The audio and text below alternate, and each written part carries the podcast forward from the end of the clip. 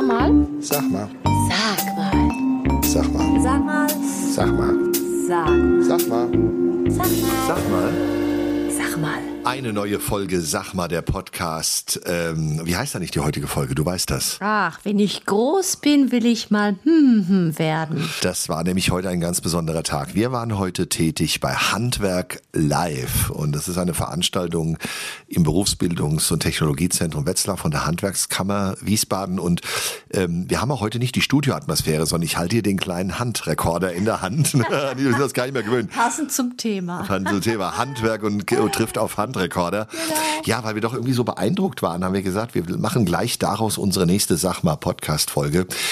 Ähm, ja, da waren heute 500 Schülerinnen und Schüler wieder auf dem Gelände. Ich durfte moderieren und du Anita hast mich ein bisschen technisch unterstützt, ne? Genau. technisch. Du kannst alles, ne?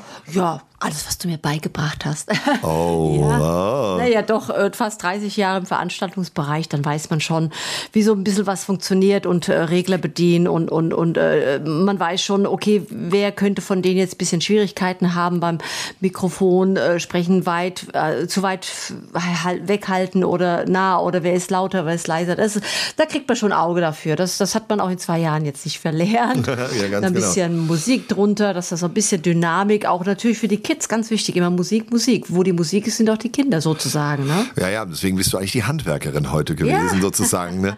Und ähm, ja, es, es war ja heute das Thema, dass wir eigentlich die Aufgabe natürlich hatten, gemeinsam mit den vielen, vielen Leuten vom BTZ, von den Innungen und so weiter, ähm, so ein bisschen äh, Lust aufs Handwerk zu machen bei den Schülerinnen und Schülern. Und ich habe mich gefragt, ähm, das frage ich mich, ich habe die Veranstaltung vor der Krise ja, glaube ich, schon vier oder fünf Mal, keine Ahnung, moderiert. Du warst auch schon einige Male dabei und hast mich unterstützt dann auch teilweise mit Moderation, teilweise mit der auch Technik. Hessentag, ne? Hessentag waren wir auch fürs Handwerk. Zehn Tage im Thema, ne? Jetzt, ähm, ich habe noch nie ein Kind gesehen, das also voller Begeisterung sich einen Block mit T-Konten nimmt und von uns soll und haben Buchungen macht. Aber alle Kinder fangen an mit Lego, Fischertechnik, Bauklötze, Playmobil, Playmobil bauen die Sachen um, bauen sie neu zusammen.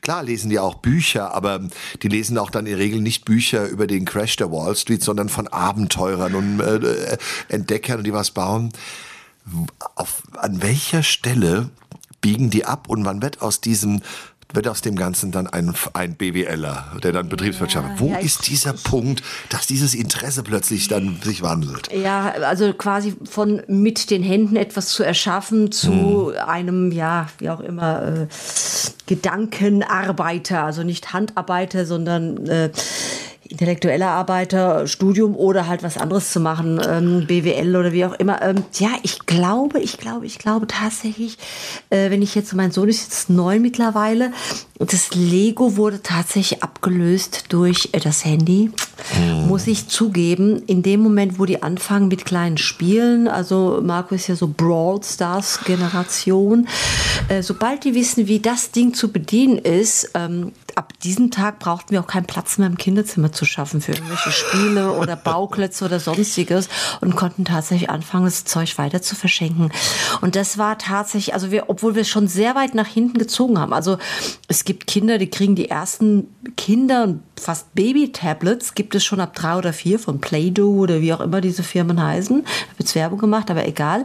Ähm, aber wir haben da wirklich, wirklich ganz drauf, äh, schwer drauf geachtet, so schwer, schwer oder spät wie möglich. Aber tatsächlich, also natürlich, er war äh, jetzt zu Corona-Zeit äh, erst auf zweite Klasse und dann ging das ja auch mit dem Homeschooling schon los. Das heißt, die mussten mit sieben anfangen, irgendwie sich die Sachen hier am Tablet und so weiter drauf zu schaffen. Teilweise auch die Hausaufgaben und der Unterricht wurde ja so abgehalten.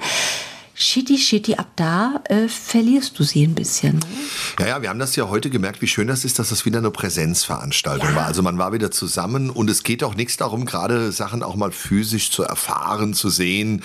Das Geräusch, wenn da so ein, so ein Motor mal aufheult über den Kfz-Leuten oder ja, es gab Radwechselwettbewerb, ne? es gab bei den Friseuren konnte man sich ausprobieren, konnte Dinge tun. Aber ähm, ja, physisch erfahren ist natürlich eine tolle Geschichte. Das stimmt natürlich, die Corona-Zeit hat, sagen wir mal, dem, dem Ganzen noch Vorschub geleistet.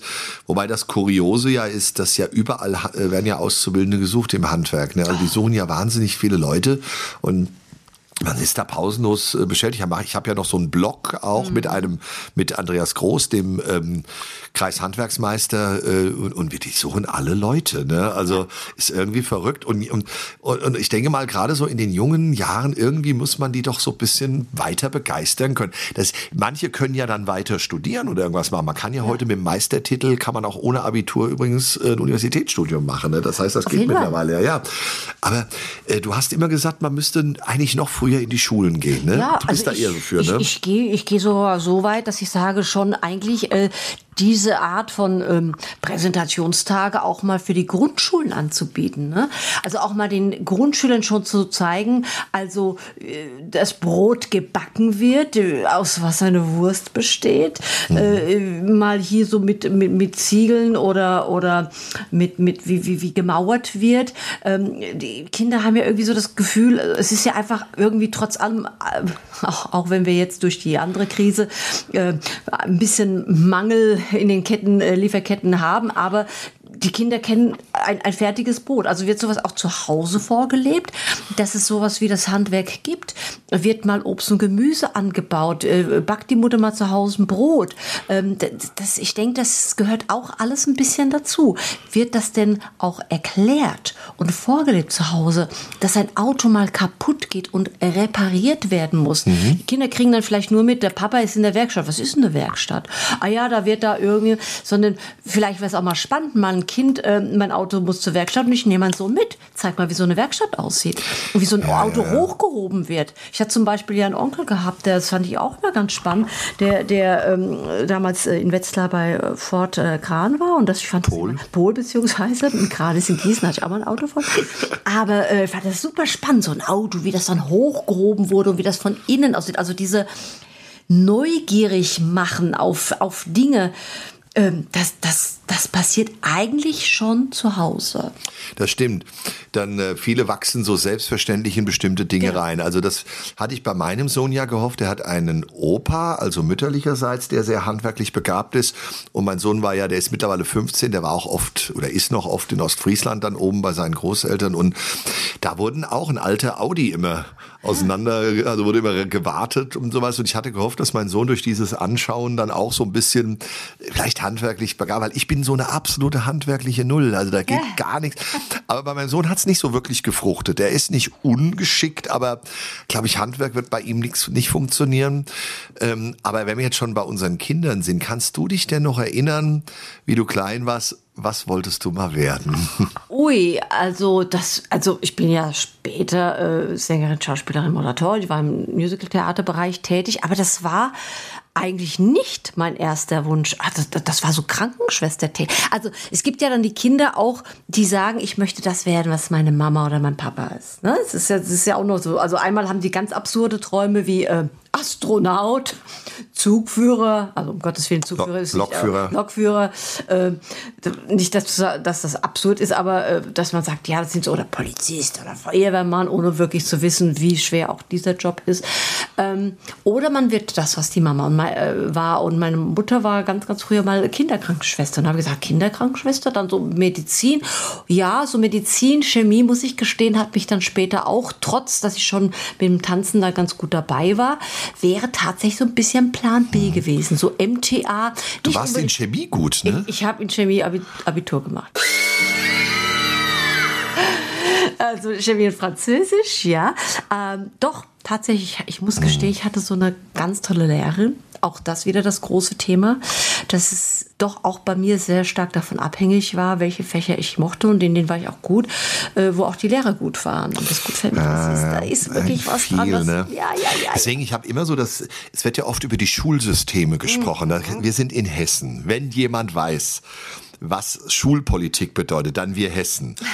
G8, G9, G8, G9, äh, äh, keine Ahnung, Gesamtschule, ja, Gesamtschule ist blöd, Gesamtschule ist toll, brauchen wir eine Hauptschule, brauchen wir keine. Neue Recht, neues System da. Also in Hessen, wir waren immer irgendwie so ein bisschen, dass das eine Schulpolitik war immer ein Thema. Ne? Zeigt aber auch, dass es irgendwie anscheinend auch wichtig war. Und aber ich habe so eine These und ich die werde ich heute im Podcast hier mal äußern.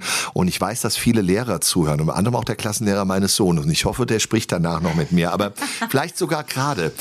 Ich habe die These, dass das System der Schule vielleicht gar nicht so entscheidend ist wie die Lehrer. Du kannst in einer beschissenen, sagen wir mal, das Schulsystem sein, du hast einen geilen Lehrer, der das gut macht oder eine Lehrerin und dann läuft's. Dann ist es egal, ob das eine kooperative Gesamtschule, eine integrierte Gesamtschule mhm. oder eine konföderative oder irgendwas auch immer ist. Mhm. Ähm, das, die Erfahrung habe ich jetzt bei meinem Sohn gemacht, nämlich durch den Klassenlehrerwechsel, zum Beispiel zu seinem jetzigen Klassenlehrer, den er ja mitten der Pandemie hat. Der, ist, der war ziemlich angetan von seinem Klassenlehrer und sagt, das war richtig gut. Wenn das ein 15-Jähriger sagt, bedeutet das bei uns, ey, geil. Ja, also wenn der sagt, oh, es ist okay. Ja, ja, genau. Aber ähm, war auch vorher nicht alles schlecht oder so, aber ähm, ich, ich behaupte, dass es tatsächlich, aber man kann ja die Qualität von Lehrkräften ja schwer messen. Ne? Ja. Man braucht schon ein funktionierendes System und ordentliche Lehrpläne. Und um jetzt den Bogen zu spannen, also ich war als Kind auch ein Lego-Bauer und äh, äh, Fischertechnik und sowas. Mehr Lego als Fischertechnik. Fischertechnik war, hat mich nicht so angefixt, weil das war mir zu wenig schöne Form. Also mhm. Lego ist glatter, Fischertechnik mhm. war wirklich reine Technik. Das war so mehr für die Ingenieure unter mhm. uns damals. Und Lego fand ich sehr, sehr gut. Habe ich viel gebaut. Und ich habe auch eine eigene Seilbahn gebaut von in der Mietwohnung, wo wir in Girmes gewohnt haben und habe dann so eine Seilbahn in den Garten gebaut, auch mit dem Elektromotor, den es dann von Lego gab. Genau. War ganz toll. Und ich habe den Dreh verloren, glaube ich, ein bisschen auch, ich war, ich bin gar nicht so wahnsinnig, ich war ein guter Schüler, aber sobald ich eben Einsen schrieb in der Schule, in der mhm. Grundschule und dann auch in der Gesamtschule in der ersten Zeit, wurde man sofort dazu gebracht, eigentlich auf diesem Bereich immer mehr zu machen. Natürlich, es war, ich sage ja immer, das wird ja immer gern zitiert, Germse Arbeiterkind. Ähm, wenn du da ein bisschen besser warst, die Umgebung hat dich zurückgehalten, wollte nicht, dass du schlauer wirst. Also deine Straße, deine Verwandten und auch die, auch ganz ehrlich, meine Mutter war auch manchmal ein bisschen erstaunt, wenn man nicht schlau wurde, dann plötzlich, was macht er denn da? Die, aber die Oma hat mich sehr gefördert, hat gesagt, aus dem Kind muss was werden. Aber dann, sobald man ein bisschen besser war, haben die mich zum Beispiel in Lateinunterricht gesteckt. Für mich wäre mhm. Französischunterricht viel sinnvoller gewesen. Ich hätte nämlich eine Sprache gelernt, die ich sprechen kann. Ja. Du sprichst drei Sprachen, ich mhm. spreche zwei plus Latein. Ja, ja. toll, ja. Hat nichts gebracht. Nicht, dass man nicht Latein gebraucht, aber ja, der schreibt ja jetzt eine Eins und eine Zweite und vielleicht will der mal Medizin studieren. Ja. Es wäre keiner auf die Idee gekommen zu sagen, der ist schlau, der, der kann ja mal Ingenieur werden. Mhm. Jetzt haben wir, und jetzt kommt ja meine politische Analyse, wir hatten in den 80er Jahren, als wir beide, du und ich Teenager waren, mhm. eine große Wissenschafts- und, und Technikfeindlichkeit in Deutschland. Es mhm. war die mhm. Zeit von Anti-Atom, nichts gegen Anti-Atom-Bewegungen, die hatten alle irgendwo ihre Berechtigung, aber damit ging ja nicht einher, was machen wir stattdessen, sondern mhm. es war ja erstmal Anti-Atom. Genau. Ähm, es gab wenige Visionäre, die über Solar oder ähnliches gesprochen haben, aber das war eine Minderheit. Wir haben ja alle in der Schule die Physiker gelesen und mhm. Haben gelernt von Dürrenmatt, dass man Wissenschaft unter Kontrolle halten muss, sonst flippt die aus, genau. ja, oder sowas. Und entsprechend haben wir aber im Fernsehen noch Dr. Schnaggels gesehen, von dem es hieß, bau eine Maschine für uns. Aber wir hatten keine Leute mehr, die Bock hatten, das zu bauen. Die 68er genau. waren plötzlich überall, die waren dann im Schuldienst, die waren in der Verwaltungen. Und jetzt bin ich richtig sauer, weil ich sage, die haben nichts, die 68er waren unheimlich wichtig gesellschaftspolitisch. Mhm. Aber die haben uns, was die Begeisterung für Technik, für Innovation, für, für Arbeiten, für was bauen, die haben uns das versaut, weil die nämlich alle nur noch Soziologie, Psychologie und Politologie und, und, und, und sorry, die waren eher, genau, die waren eher auf der Suche nach sich selbst als auf der Suche nach einem besseren E-Motor zum Beispiel. Ja, genau. So, das war mein Statement. Weißt du, was kannst du doch nicht Ach, ja, ja, ja. Dann? Ach, Kerle, komm. Also, ja, so ist es. Und ähm, Anita, aber die, die, du bist heute von uns beiden aber die Begabtere eigentlich, was so ein bisschen äh, das Handwerkliche angeht. Du kannst dich unheimlich schnell in alles reinfinden. Also, wir haben ja mal vor, mit meinem Mann vor 12, 13 Jahren das Haus in Licht gekauft. Also, da habe ich, glaube ich, alles. Er hat ganze Elektrogeschichten gemacht und ich habe also vom Streichen über Tapezieren, also heute noch. Also Gestriche, wenn's, wenn Gestriche ist, das war ich dann. Ne? Ja, also nicht, dass die nicht auch Fachkräfte engagieren, die einen falschen Eindruck haben, aber so die wichtigsten kleinen Arbeiten. Anita ist, also, ja, kann so, es ist schon große gut, ne? Arbeit. Also ja, ganze ja. Räume, die habe ich alleine gestrichen. das ist jetzt bin ich raus. Aus der Nummer bin ich raus. Das ist auch einer der ersten Corona-Maßnahmen. Ne? Ich, ich sage ja dann immer, also alles erstmal, was wir alle gemacht haben, aufgeräumt, äh, alles zum Sperrmüll gebracht. Ne? Jetzt hat man ja endlich dann die Zeit gehabt in den diversen Lockdowns. Für uns waren es ja drei quasi Beruf Naja. Lockdowns. Und beim zweiten großen, wo ich wusste, das wird jetzt richtig lange dauern, der für uns damals, kann man schon fast sagen, von einem Jahr, neun Monate lange Lockdown, fing ich dann wirklich an, da unten meinen Probenraum zu streichen. Muss da wirklich sagen, mein Probenraum. Den habe ich dann dazu zu meinem Probenraum gemacht, in meinen Lieblingsfarben. Was sagst du immer, welche Farben? Was siehst du da immer? Dieses äh, Cappuccino, Aubergine oder? Ich habe da immer einen Namen, ja. Ich, ich, ich muss ehrlich gestehen, ich, ich war jetzt schon eine Weile nicht da, ich habe es ein bisschen vergessen. Ja, es ist so ein bisschen mediterran. Ne? Ja, genau. Und ich sage immer, also äh, ich habe dann gestrichen, was das Zeug hält äh, oder hielt und habe gesagt, ich habe sogar bis, bis zur Kellerabgangstür geschafft äh, und, und sogar die Kellerabgangstür von, von unten gestrichen. Also von innen, ne? Von unten innen. Also Ah ja, sie hat überall verzweifelt was gesucht zum Streichen, ne? Eine Tür, die man eigentlich nie, Nie von innen sieht, ja. Ja, man, man macht es ja auch nicht zu hinter sich. Man ist nicht im Keller und macht die Tür hinter sich zu, weil wir doch alle Angst. tiefe Angst haben, dass die Tür zuschnappt und Genau, genau. Ist da jemand? Ja, die Österreicher kennen das Problem, ne? ja. ja, ist so. Das heißt, du hast im Prinzip verzweifelt, in dem Moment, wo, wo bei uns Termine aus dem Kalender gestrichen würden, für jeden gestrichenen Termin eine, gestrichene Wand. Richtig. Das war ein bisschen dein Motto, das ne? waren ziemlich viele Wände. Ja, ja, natürlich. Ja gut, also wie gesagt, und Anita ist ja auch so eine der Menschen, so, sie kennen diese Szenen, wenn äh, in einem Flugzeug jemand, äh, vorne die Piloten sind beide vergiftet und, und sind bewusstlos und jemand ruft nach hinten, kann jemand diese Maschine fliegen? Dann würde Anita aufstehen, ja, ja, du ma- du machst das, ne? Und, und tatsächlich, bevor ich in Urlaub gefahren bin, wir sind neulich ja in Bodensee in Osterfeld. Hast du einen. Jumbo gelandet? Nein. Eine Waschmaschinentür geöffnet, die sich nicht mehr öffnen ließ.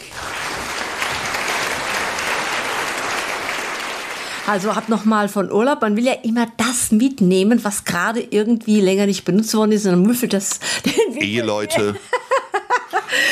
das den Winter über den Schrank. Und es war ja dann Oster. Da dachte ich, oh, das könntest du das. Ah, komm, spülst es noch mal durch und bang, genau das, was ich mitnehmen wollte, das habe ich dann einfach nicht mehr aus der Waschmaschine gekriegt. Die Tür ließ sich nicht mehr öffnen.